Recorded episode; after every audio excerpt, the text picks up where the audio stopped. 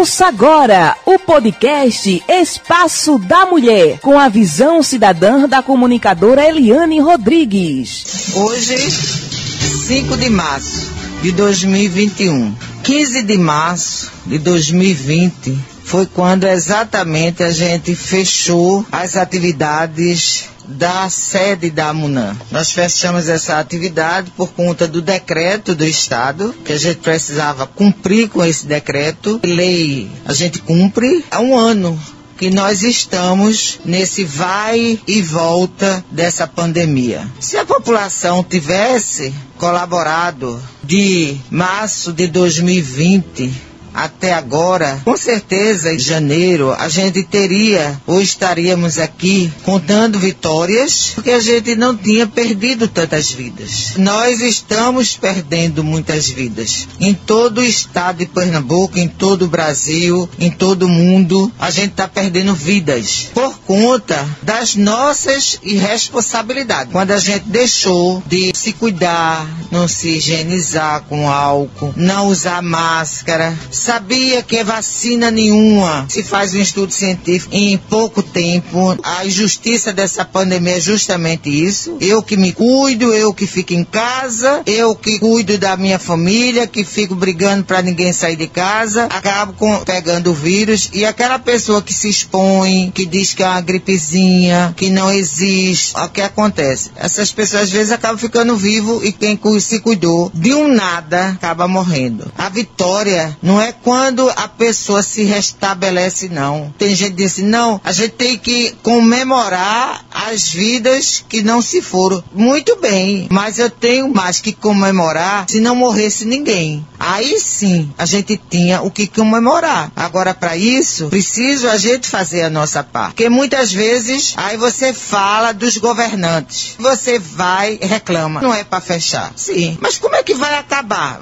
A gente vai viver o resto da vida de de máscara, a gente vai viver o resto da vida com medo de sair de casa. Tudo isso traz uma consequência muito grande. E quem fica, quando a pessoa sai de uma intubação, quando a pessoa supera o vírus, depois de muito sofrimento, depois de muita dor, pessoas que ainda estão em cadeiras de roda, pessoas que estão com problema de coração, porque eu conheço, eu perdi vários amigos que não tinha problema de coração, depois do Covid ficou problemas neurológicos. Então, a gente precisa se cuidar. Mas também a gente precisa buscar alternativas de sobreviver, porque ninguém vai aguentar mais um ano ou dois anos de pandemia. Nós estamos no segundo ano de pandemia. Então ninguém vai aguentar. Vacina para todo mundo vai chegar logo? Não vai chegar. Mas vai chegar porque não se quer? É porque não se tem vacina. Pessoas que estão lá confeccionando as vacinas são humanas também. A doença está no mundo inteiro. Claro que alguns países mais, outros países menos. Infelizmente o Brasil está nessa leva dos mais. Vacina a gente não tem para todo mundo agora. E a gente tem que se reinventar. A gente tem que buscar alternativas de sobrevivência. Se só tem condições de fabricar X vacina por mês, não vai ter, só se tiver mais laboratórios, se tiver mais organizações, empresas de farmácia, de laboratórios, produzindo a vacina. E nessa reinvenção, a gente pensa que só os adultos, ou só quem contraiu, é prejudicado. Mas existe uma coisa que está sendo muito prejudicada nesse país e nesse mundo: a educação. Porque a educação, você imagina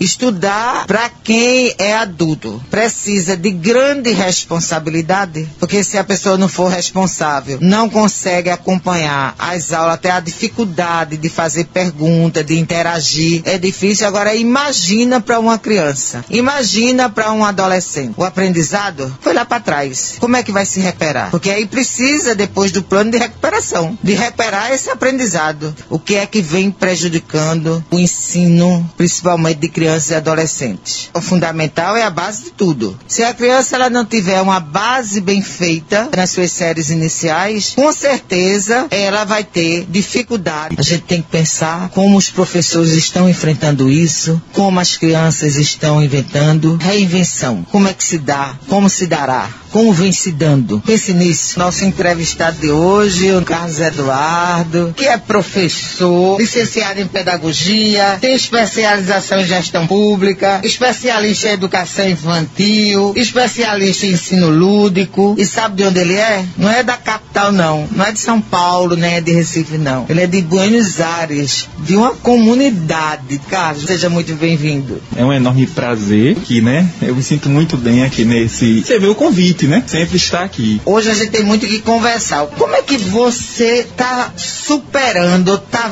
vendo essa pandemia? Vamos fazer uma retrospectiva, né? Você mora numa comunidade, Tamboatá, em Buenos Aires, que dá bem distante. Você sempre foi um menino muito esforçado, porque sai de Tamboatá para Lagoa do Hotel, Lagoa do Hotel para Nazaré para estudar, voltar tarde. Precisa ter coragem, precisa ter sangue no olho, precisa ter determinação, que é que os jovens precisam. Os jovens estão precisando de exemplos como o seu. E aí você, professor, já passou em vários concursos, sempre numa colocação muito boa, fazendo mestrado, que precisa ter coragem dobrada, porque você tem que trabalhar e estudar, exige muito. Carlos Eduardo, como é que se sente diante disso tudo? Bom, a gente tem que passar por cima de todas as dificuldades, Aliane. Acho que é uma coisa que a gente tem que ter, que eu sempre digo, foco, a força de vontade. Né? Como a senhora bem colocou, eu sou da zona rural de Bela Vista. Tamboatá já é uma comunidade próxima, onde eu vinha para pegar os transportes, né, para vir para a universidade, que da cidade são 13 quilômetros, né, para onde eu moro. Então assim, nunca foi fácil, né? Eu fiz a universidade aqui no campus Mata Norte. Então assim, eu precisava é, andar de Bela Vista até Tamboatá a pé para pegar o primeiro transporte. De Tamboatá eu vinha para Lagoa do Outeiro. Lagoa do Outeiro já pegava outro transporte para Buenos Aires e de Buenos Aires já pegava o ônibus para vir aqui para Nazaré. Isso trabalhando durante o dia, né? E assim foram os quatro anos de, de faculdade, né? Eu trabalhava amanhã no Outeiro e trabalhava à tarde em Buenos Aires. Então assim já ficava na casa de familiares, né? Para tomar um banho, tomar café e vir para Nazaré. Então essa trajetória a universidade não foi fácil, né? Então assim depois eu me dediquei, obtive a aprovação em dois concursos públicos. Então sou funcionário da rede eh, municipal de Itatinga e de Condado. E agora, graças a Deus, eu sempre tive esse objetivo, esse sonho de cursar o mestrado. E esse ano participei da seleção e graças a Deus o meu projeto foi aprovado. E agora estou aí no curso de mestrado em educação aqui do campus Mata Norte. Você é um professor que trabalha muito com o lúdico, com as crianças. Você ensina em Lagoa do Outeiro? Isso, eu ensino em Lagoa do Outeiro pela tarde e pela manhã eu ensino em Monte Verde. Então são duas escolas. E às vezes tem pessoas que não entendem e diz que aquele professor só faz brincar. E eu digo que é brincando que se aprende, né? E as crianças aprendem com você brincando.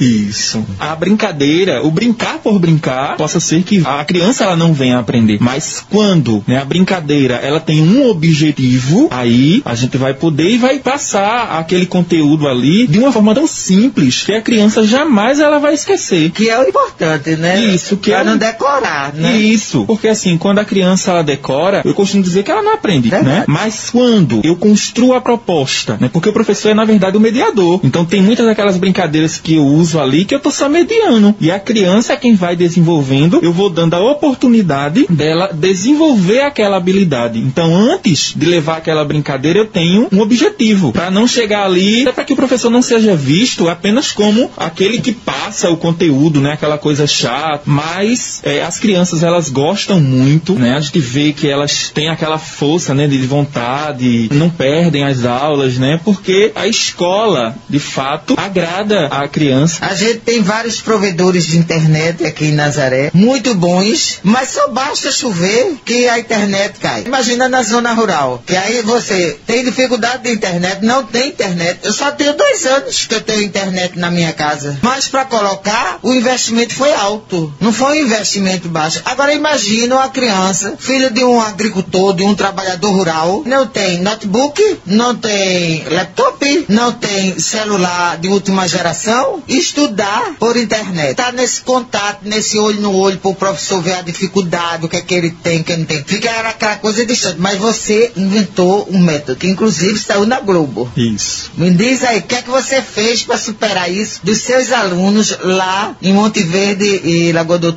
Eliane, eu sempre costumo dizer o seguinte: eu quero ser para os meus alunos o professor que eu sempre quis ter. É esse professor que eu sou hoje. Eu vivi essa realidade também de não ter internet em casa, então eu sei o quanto foi difícil. Curso de pedagogia, eu precisava ficar na escola para ter acesso à internet da escola, preparar minhas aulas e fazer os meus trabalhos da universidade. E só vim ter internet na minha casa o ano passado, em plena pandemia. Por quê? Foi preciso. Eu chamei mais de três empresas, nenhuma pegou. Até que eu consegui. Aí foi quando eu passei a ter internet. Então, assim, eu pensei nisso, nessa minha dificuldade que eu tive, e que eu sabia que essa minha realidade não era diferente também dos meus alunos que moram em Veracruz, no Engenho, dos meus alunos que moram em Jacaré, dos meus alunos que moram em Monte Verde, dos meus alunos que moram em Bela Vista, em Tamboatá, em Beleza, em Olho d'Água, em Veracruz, Vista Nova, em vários lugares. Eu sabia que essa realidade não era diferente, porque embora hoje a internet ela já esteja chegando, mas nem todo aluno tem, ainda usa os dados. Então eu pensei nisso e logo que as aulas elas foram suspensas ainda em março, eu já comecei a fazer esse trabalho, né? Imprimir na minha casa as atividades e entregar na casa de cada aluno. Por quê? Ali só eu estaria tendo contato com os alunos. Diferente se eu marcasse um lugar, né, a escola, a minha casa para entregar, eles teriam que se unir ali e eu indo às casas, né, com todo o cuidado, né, com todos os protocolos de segurança, no meu carro, só eu teria contato com eles. Em vista que a maioria dos alunos não tinham acesso à internet, Aí você imprimia. eu imprimia, entregava mensalmente, já aproveitava na entrega para fazer esse acompanhamento, né, de como estava o desenvolvimento de cada atividade desses alunos que não tinham acesso à internet. Então você é daquele professor que olha no olho, tem empatia com seus alunos, Isso, com certeza. Tem empatia Com e certeza. que buscou sanar da melhor forma aquele problema que estava existindo no momento. A gente ainda está passando Isso. por tudo isso. Embora a gente saiba, né, que essa seria a parte do Estado, Sim. mas eu iria ficar aguardando, eu tinha que fazer a minha parte. A gente vê Carlos Eduardo falando o exemplo de professor, em todas as profissões. Tem aquele médico que atende bem, tem aquele médico que vai pelo dinheiro. Escolheu a profissão porque era que rendia mais, que tinha possibilidade de se empregar mais rápido, enfim. Do meu jeito é o professor. Mas a gente vê que tem também aquele professor que é comprometido com a educação e com seus alunos. E esse ano, como é que está sendo? Estou continuando a impressão das atividades e agora a gente está entregando na escola porque foi um pedido da Secretaria de Educação que todos os professores entregassem na escola até para se ter esse acompanhamento, para que a secretaria também possa acompanhar aqueles alunos que não venham a fazer a atividade daí entrar em contato né, com os pais. Fora a entrega das atividades, né, a gente fez o ano passado várias outras atividades lúdicas. A gente fez eh, competições, gincanas que envolveu né, as redes sociais. Então assim, a gente não ficou apenas na impressão das atividades, a gente também teve várias outras que envolveu a comunidade escolar, né, os pais, assim, foi muito legal e foi por meio disso, né, que a Rede Globo chegou até mim no momento que eu estava fazendo uma contação de história, aproveitei esse momento, né, remoto, então a gente podia convidar várias outras pessoas. Eu fiz um momento com uma professora de Limoeira, professora Selma França, e fiz outro momento com Everson, que é um arte educador lá de Bom Jardim. E nesse momento que a gente estava fazendo a contação de história, eu recebi uma ligação. Então eu achei que era a universidade que estava me ligando, porque no outro dia eu ia fazer a defesa de um projeto na Universidade Federal. Então achei que era a universidade que estava me ligando para me fornecer o link, porque até então não tinha recebido. Aí eu parei a, a transmissão, Everson ele continuou, e eu fui atender. E foi no momento que falou que era da Rede Globo, e eu fiquei espantado, né? É, perguntando sobre as atividades que eu vinha desenvolvendo, em especial uma que eu tinha feito no Dia das Crianças, que repercutiu bastante. Foi onde eu ornamentei o meu carro, comprei presentes e saí entregando e chegou até a Rede Globo. Que bom, parabéns. Como é que você vê essas crianças hoje na escola? Porque, por exemplo, aqui em Nazaré, o ano passado, a gente viu que muitas mulheres daqui de Nazaré desenvolveram ansiedade, desenvolveram depressão. A gente até fez parceria com a prefeitura, com a coordenadoria da mulher, que a gente fazia ouvida, o primeiro atendimento das mulheres, se ela desejasse, a gente caminhava para a psicóloga. Tem mulheres ainda nesse tratamento psicológico, porque foi tudo muito de repente. Repente, para as crianças, alguma desenvolveu algum problema do sistema nervoso, ou ficou mais agitada, ou ficou mais calma, ficou mais retraída, questão do rendimento escolar. Né, em vista de tudo isso que a gente construiu ano passado, né, dessas várias alternativas de ensino que eu propus, a gente teve sim um, um avanço. Inclusive ontem eu recebi um vídeo de uma mãe que estava mostrando a leitura da filha. Então assim, eu tenho todos os vídeos guardados. Se eu pegar o vídeo dessa criança, de como eu peguei ela lá no início, né, fevereiro, quando as aulas ainda estavam presenciais, e ver como ela está hoje, então eu tenho a certeza de que o trabalho ele valeu a pena. Assim como também de todos os outros demais colegas. E nesse momento de pandemia se reinventaram. Muitos desses professores não foram preparados, não, não tiveram a formação de manuseio dessas ferramentas. E foi aprendendo e fazendo, né? Porque... Foi aprendendo sozinho. Professor é isso, né? Professor é de fato o verdadeiro super-herói. Então, assim, se reinventou, foi buscando, foi se permitindo, E construindo ali a sua nova metodologia. Porque o ensino do momento é, na verdade, essa proposta de se reinventar, né? De aceitar o novo. E que a gente tenha certeza de que para frente vai ser assim. Esse vai ser o novo normal. Quem mora em zona rural, quem mora num espaço mais livre, como a gente tem esse privilégio de estar em um espaço mais livre, né? Hoje é privilégio porque as pessoas acham que não. Eu sou muito privilegiado de morar em zona rural, mas quem mora na cidade? Imagina você não ter direito o pé nas calçadas por conta de assalto, por conta Isso, de, da de- violência, né? da violência. E agora você tem um outro tipo de violência. Quanto a essa questão das crianças, se tiveram algum problema, né? Sim, porque muitas crianças, elas não podiam ir às ruas, né? A gente sabe que a criança, ela tem aquele gosto pelo brincar, então muitas não puderam ir a uma praça logo no, no início da pandemia, não puderam ver o colega que, que era vizinho para brincar. Então, assim, claro que aquilo ali fez com que alguns problemas, né, aparecessem, não só nas crianças, né, mas como no jovem, a ansiedade, a depressão, porque não foi fácil, né, a gente ter que se trancar ali, né, se isolar de fato. Então, foi muito complicado e teve, né, essas consequências. Eduardo, quando você coloca o exemplo dessa tua aluna que a mãe mandou um vídeo, então isso significa dizer que a parceria com os pais, com a família, é muito importante para esse ensino-aprendizagem. Isso. Nesse momento, essa nova proposta de ensino, ela requer muito o apoio da família, porque vai ser, na verdade, uma interação entre o professor e a família. A gente tinha até então pais que chegavam na escola não sabia nem qual o ano que o aluno estava. Qual é a série do meu filho? Onde é a sala do meu filho? Essa aproximação fez com que isso fosse quebrado, entre aspas, que algumas pessoas acham que existe na zona rural, né? Que a zona rural é um lugar de retrocesso, mas que a gente sabe que não é bem assim.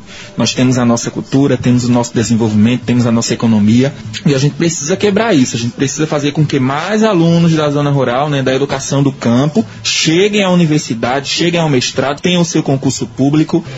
Então, nós somos valentes, nós somos guerreiras, nós somos fortes, nós podemos. E quando a gente pode, a gente quer. Então a gente veio para provocar mesmo. E foi com essa provocação que há 33 anos surgiu a Associação das Mulheres de Nazaré da Mata. 33 anos. Completamos no dia 23 de janeiro. É fácil? Foi fácil? Será fácil? Não. Temos alegrias, temos tristezas, sorrimos, brincamos, mas também choramos. Mas acima de tudo a gente superou. Com os homens de bem, que amam, mas que acima de tudo respeitam nós mulheres. Beijo no coração, o programa fica por aqui. Fique com Deus que nós estamos indo com ele. Tchau, tchau. Você ouviu o podcast Espaço da Mulher, com a visão cidadã da comunicadora Eliane Rodrigues, uma realização da AMUNAM, Associação das Mulheres de Nazaré da Mata.